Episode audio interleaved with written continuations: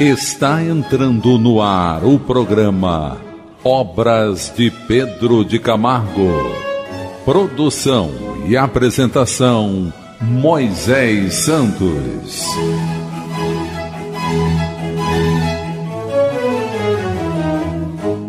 Caríssimos ouvintes da Rádio Rio de Janeiro, eu sou Moisés Santos e este é o programa Obras de Pedro de Camargo.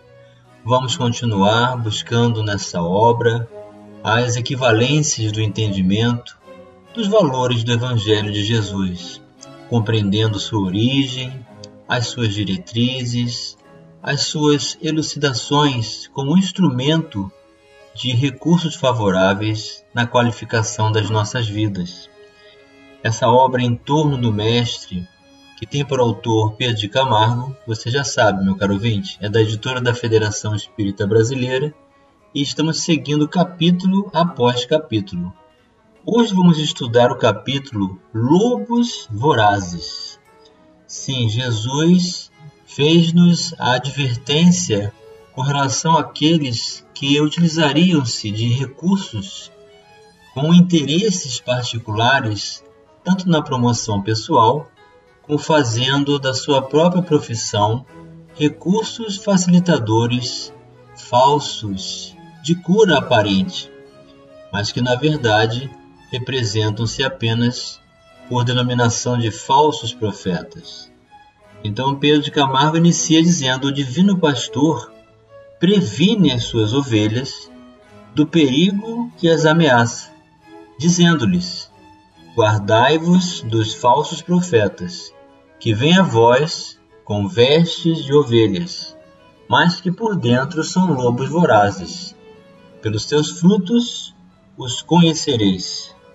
Então, meu caro ouvinte, você que está passando por um momento difícil, você que está passando por um momento de enfermidade, ou de dor, ou decepção, tome bastante cuidado porque nesse momento é que nós nos tornamos mais vulneráveis para ações de charlatães, de interesseiros, de pessoas que apresentam recursos facilitadores e sempre oferecem de alguma forma a necessidade de cobrança, portanto, pagamento pelo recurso da terapia, da cura que reveste da ação do espírito e que deveria ser de graça.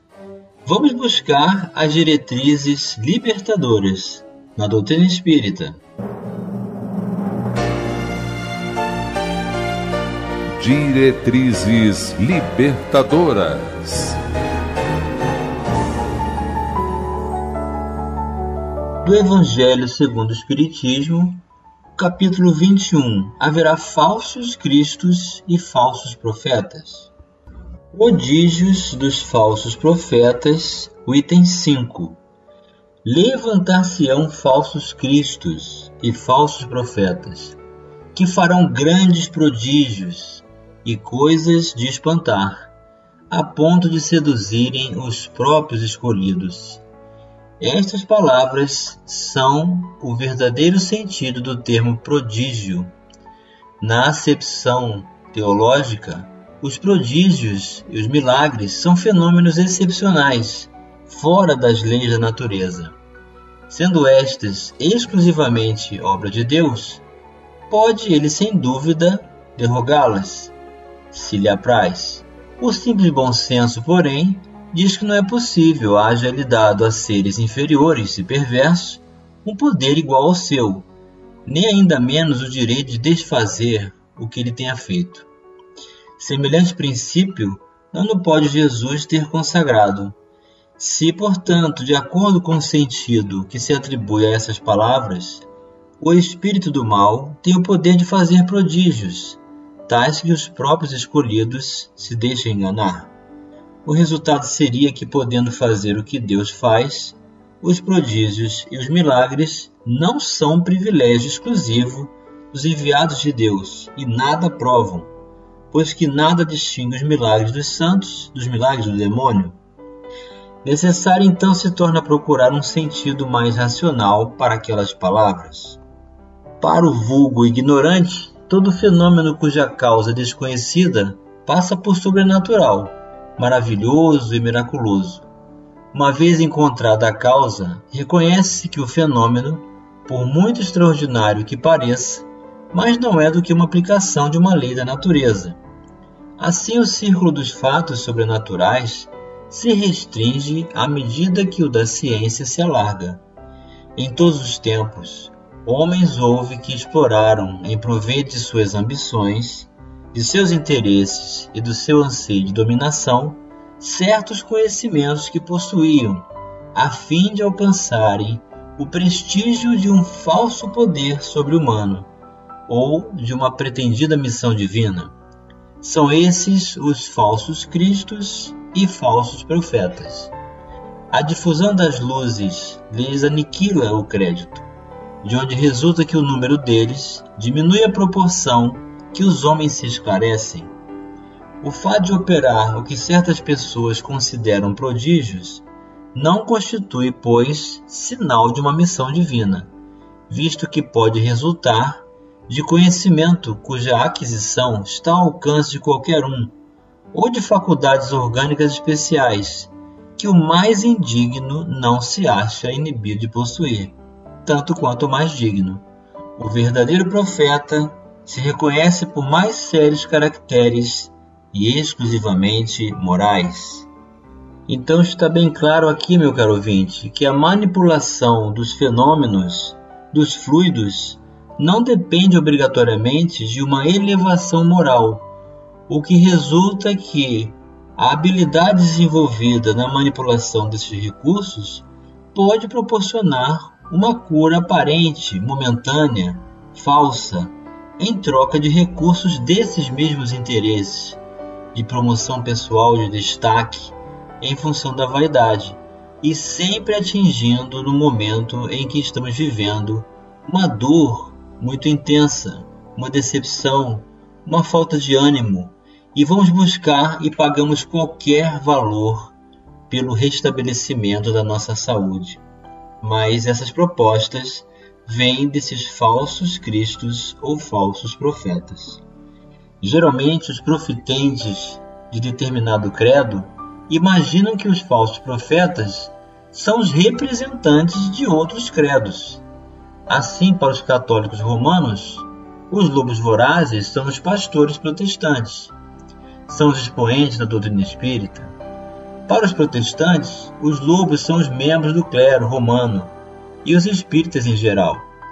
E esse falso conceito é também partilhado por alguns espíritas, os quais pretendem ver o perigo nos arraiais vizinhos. Então, essa posse pela verdade, essa projeção de valores e depreciação dos credos alheios faz com que haja divisão entre as pessoas. Então não existe, na verdade, no título a condição do falso profeta, mas qualquer pessoa em qualquer título pode fazer-se da condição de interesseiro em busca de promoção pessoal e promover particularmente recursos com suas habilidades fluídicas ou magnéticas e cobrando por isso e assim agindo na condição de falso profeta. Estão todos redondamente enganados. Os falsos profetas, os lobos vorazes, estão dentro dos respectivos rebanhos, que eles pretendem explorar, assumindo ali atitudes de mentores e guias, disputando posição de destaque. Daí precisamente o perigo para as ovelhas, os lobos do protestantismo estão lá com eles, rotulados com a mesma rubrica oficial daquela igreja, mostrando-se interessados por tudo o que ali se passa. Da mesma sorte, os lobos do catolicismo romano lá se encontram no seio daquela comunidade, usando seus distintivos, as suas insígnias. Então não vamos fazer essa confusão de que o título representa a falsidade, só porque não é o nosso credo, é de outro credo, mas sim pessoas que vão utilizar da roupagem, da superficialidade, da condição exterior para fazer mau uso da aplicação do que a doutrina ensina. Consoante o mesmo critério, os falsos profetas, contra os quais nós, os espíritas, nos devemos precaver, não se acham em arraiais longínquos, não são os membros da cleresia de saia ou de sobrecasaca, ou seja, não estão na roupagem, não estão na forma de se vestir. Eles estão perto de nós, em nosso meio, no aprisco mesmo, disfarçados em ovelhas inocentes. Usam palavras melífluas, que significam tranquilas e pausadamente arvorando-se ora em ardentes propagandistas e fogosos foliculários. Foliculários, meu caro ouvinte, são escritores de folhetos, panfletistas. Ou seja, Pedro Camargo está dizendo que há uma alternância. Em hora apresentam-se com palavras suaves e tranquilas, e depois com palavras ardentes, com gritos e fogosos valores de divulgação, ora em operadores de prodígios e milagres, ora ainda em profundos conhecedores de mistérios, possuidores de poderes invulgares, ora finalmente como dotados de dons excepcionais para curar enfermidades de toda a natureza. Vamos elucidar esse verso. Elucidando o Verso. Também do Evangelho segundo o Espiritismo, capítulo 26. Dai gratuitamente o que gratuitamente recebestes. Dom de curar. Restituir a saúde aos doentes. Ressuscitai os mortos. Curai os leprosos. Expulsai os demônios. Dai gratuitamente o que gratuitamente haveis recebido Mateus capítulo 10, versículo 8. Dai gratuitamente o que gratuitamente haveis recebido de Jesus a seus discípulos. Com essa recomendação, prescreve que ninguém se faça pagar daquilo por que nada pagou. Ora, o que eles haviam recebido gratuitamente era a faculdade de curar os doentes e de expulsar os demônios, isto é, os maus espíritos. Esse dom Deus lhes dera gratuitamente, para alívio dos que sofrem e como meio de propagação da fé. Jesus, pois, recomendava-lhes que não fizessem dele objeto de comércio, nem de especulação, nem meio de vida. Então ninguém pode fazer da profissão essa condição de cura dos valores do espírito porque senão não estará com Jesus, meu caro ouvinte. Vamos continuar avaliando os lobos vorazes já já no próximo bloco. Participe do programa Obras de Pedro de Camargo enviando sua mensagem, dúvida ou sugestão pelo e-mail opg arroba rádio Rio de Janeiro.am.br ou pelo WhatsApp da Rádio Rio de Janeiro 984867633 aos cuidados de Moisés Santos. Voltamos a apresentar o programa Obras de Pedro de Camargo. Produção e apresentação Moisés Santos. Caríssimos ouvintes da Rádio Rio de Janeiro, voltamos agora para o segundo bloco do nosso programa de hoje. Estamos dando continuidade aos nossos estudos da obra Em Torno do Mestre. O autor é Pedro de Camargo, da editora da Federação Espírita Brasileira.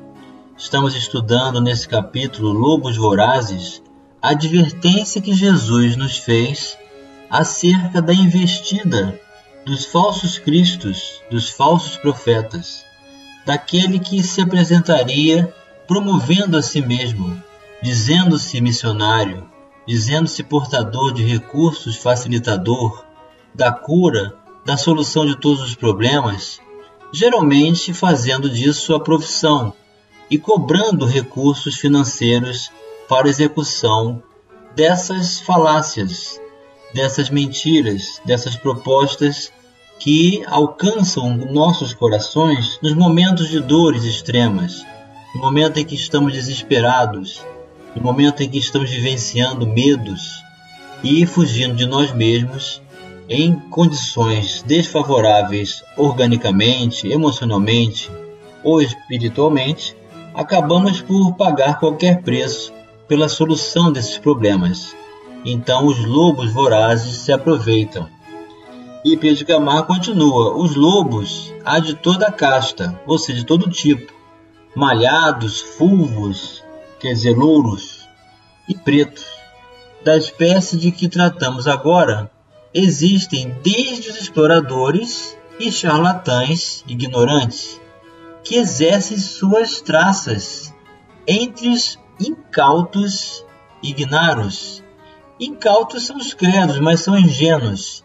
Ignaros porque ignoram os valores da verdade, até que encontram o entendimento e passam a ter, pelo bom uso do livre-arbítrio, a escolha de buscar a sua transformação moral, o exercício do bem e as possibilidades de tratamento sem as mentiras, sem os desvios, sem as dependências de pessoas que promovem-se e prometem curas facilitadoras, que exercem então essa atuação até os de alto coturno, ou seja, pessoas já dotadas de intelectualidade, de capacidades maiores econômicas que frequentam rodas literárias, portadores de títulos e credenciais, impando de vaidade pretensos sábios.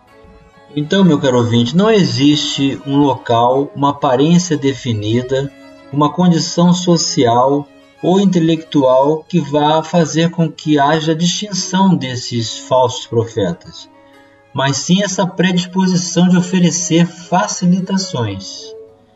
Tanto estes, porém, como aqueles, se dão a conhecer pelos frutos, como sabiamente diz o Evangelho. Seguindo as pegadas desses lobos, verificamos desde logo que seus frutos são maus. Os de baixa estirpe, em geral, contentam-se com ilaquear ou seja, fazer cair no laço, cair na tentação. A boa fé dos incautos, os ingênuos, colhendo em seguida os proventos que miram. Ou seja, proventos são valores financeiros.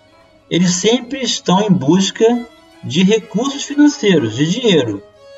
Os de alta categoria visam a alvo mais elevado, pelo menos mais distante. Vamos elucidar estes conceitos. Elucidando conceitos. Do Novo Testamento, o Evangelho de Mateus, capítulo 7, versículos 15 a 20. Guardai-vos dos falsos profetas, que vêm ter convosco cobertos de peles de ovelha, e que por dentro são lobos rapaces. Conhecê-los-eis pelos seus frutos. Podem colher-se uvas nos espinheiros? Ou figos nas sarças? Assim toda árvore boa produz bons frutos, e toda árvore má produz maus frutos. Uma árvore boa não pode produzir frutos maus, e uma árvore má não pode produzir frutos bons.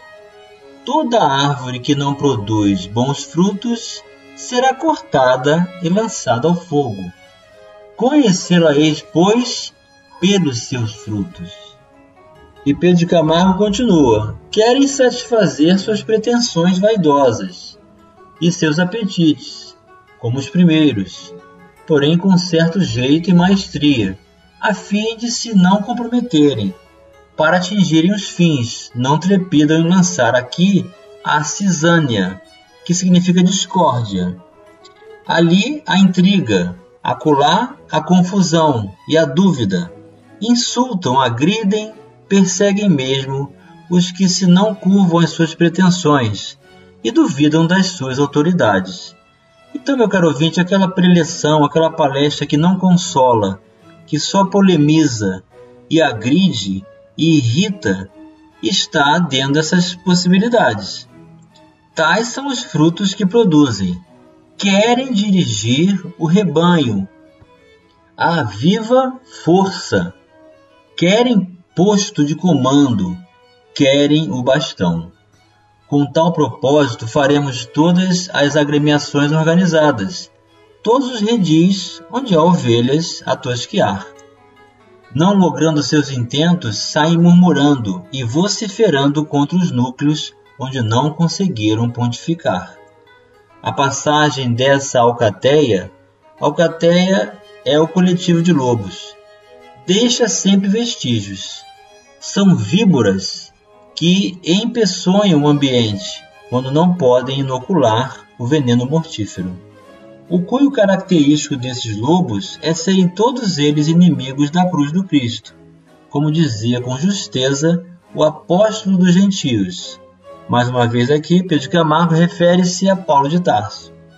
Fala no Cristo, porém num Cristo forjado pelos seus caprichos e vaidades, que nada tem de comum com aquele Cristo que anuncia a cruz, que põe em realce a cruz e que, sobretudo, manda viver segundo ele viveu, nos termos e no espírito da cruz, como símbolo do dever, da humildade, da renúncia e do sacrifício.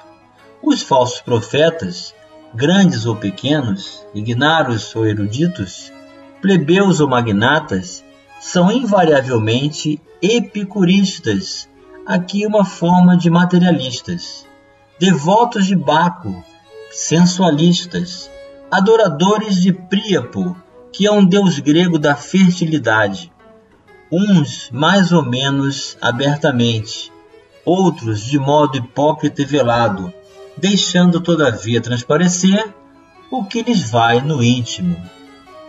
Guardai-vos, portanto, ó crentes de todas as igrejas, dos lobos vorazes. Lembrai-vos de que eles estão no meio de vós, agindo ao vosso lado. Não vêm de fora, estão no interior de cada aprisco. Pelos frutos os conhecereis. Então nós podemos usar a nossa sensibilidade, usar a razão, o discernimento para não nos permitirmos a estas investidas facilitadoras.